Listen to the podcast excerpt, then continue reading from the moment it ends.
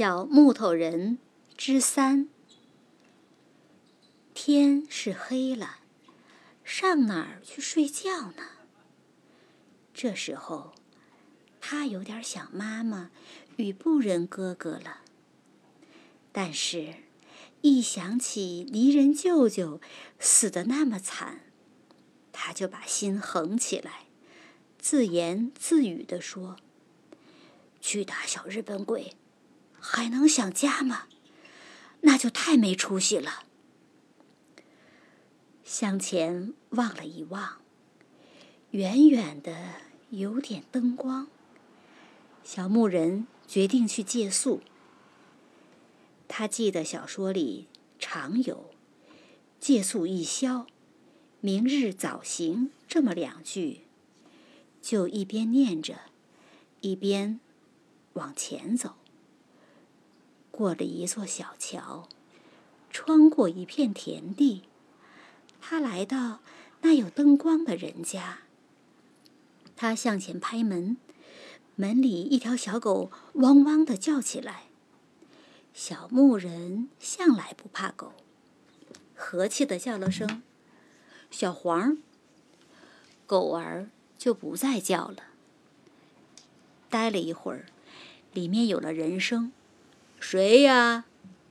小牧人知道，离家在外必须对人有礼貌，就赶紧恭恭敬敬地说：“老大爷，请开开门吧，是我呀。”这样一说，里面的人还以为是老朋友呢，急忙开了门，而且把小狗赶到一边去。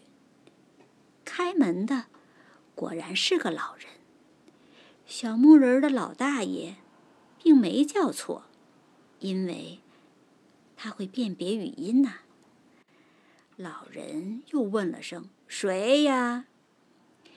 小木人立正答道：“是我。”老人这才低头看见了小木人他原来没想到，来的是个小朋友。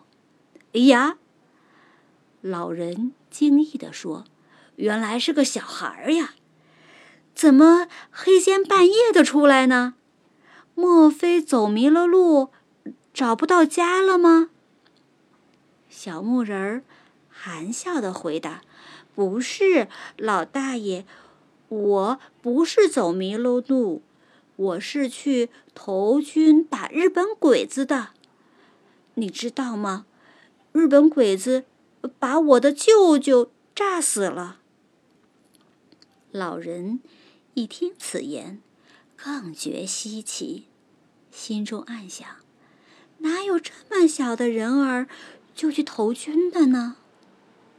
同时，心里也很佩服这个小孩儿。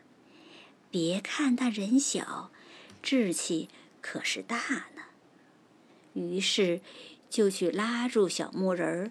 往门里让，这一拉不要紧，老人可吓了一跳。我说：“小朋友，你的手怎么这么硬啊？”小木人笑了。不瞒您，老人家说我是小木人呀。什么？老人喊了起来：“小木人，小木人！”是啊，我是小木人儿，我来借宿一宵，明日早行。小木人儿非常得意的用了这两句成语。哎呀，我倒还没有招待过小木人呢。老人显出有点为难的样子。我说，你不是什么小妖精吧？不是妖精。小木人儿赶紧答辩：“不信，老大爷，你摸摸我，头上没有犄角，身上没有毛，后面也没有尾巴。”这时节，院中出来一群人，一位老婆婆手中端着灯，一位小媳妇儿手中持着烛，还有一位大姑娘和四五个男女小孩儿。大家把老头与小木人围在当中，都觉得稀罕，都争着问怎么回事儿。大家一齐开口，弄得谁也听不见谁的话，乱成了一团。小木人背过身子，用手捂住嘴。大家忽然听见敲锣的声音，一起说：“空袭警报！”马上安静下来。小木人儿赶紧转回身来，向大家立正敬礼，像演讲一般的说：“诸位先生，我是小木头人儿。”现在去投军打日本，今天要借宿一宵，明日早行。大家听明白了，又一起开口问长问短。老人喊了一声“雅静”，看着大家又不出声了，才说：“我们要先熄了灯，不是有警报吗？”小木头人儿不由得笑出声来。那那那是我嘴中学敲锣呀，不是真的。这样一说，逗得大家又笑成了一团。雅静，老人喊了一声，接着说：“现在我们怎么办呢？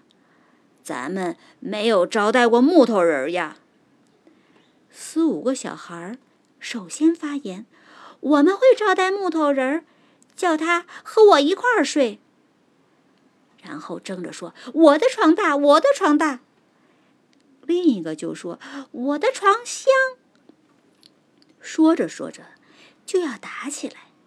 这时候，老太太说了话：“谁也不要争，大家组织一个招待委员会，到屋里去商议吧。”好，好，好。小孩一起喊，然后不由分说，便把小木人抬了起来，往屋里走。不大一会儿，委员会组织好，老人做睡觉委员，专去睡觉，不用管别的事儿，因为上了年岁的人是要早睡的。老太太和小媳妇儿做烹调委员。把家中的腊肠、腊肉和青菜都做出一点来，慰劳木头客人。大姑娘做编织委员，要极快的给小木人编一双草鞋和一顶草帽。小孩们做宿舍委员，把大家的床都搬到一处，摆成一座大炕。大家好，和小木人儿都睡在一起，不必再起争执。热闹了半夜，大家才去睡觉。小木头人儿十分感激，眼中落出木头泪珠来，拾起木泪，送给孩子们每人两个，作为纪念品。他虽是这样的感激大家。大家可是还觉得招待不周？真的，谁不尊敬出征的人呢？出征的人都是英雄。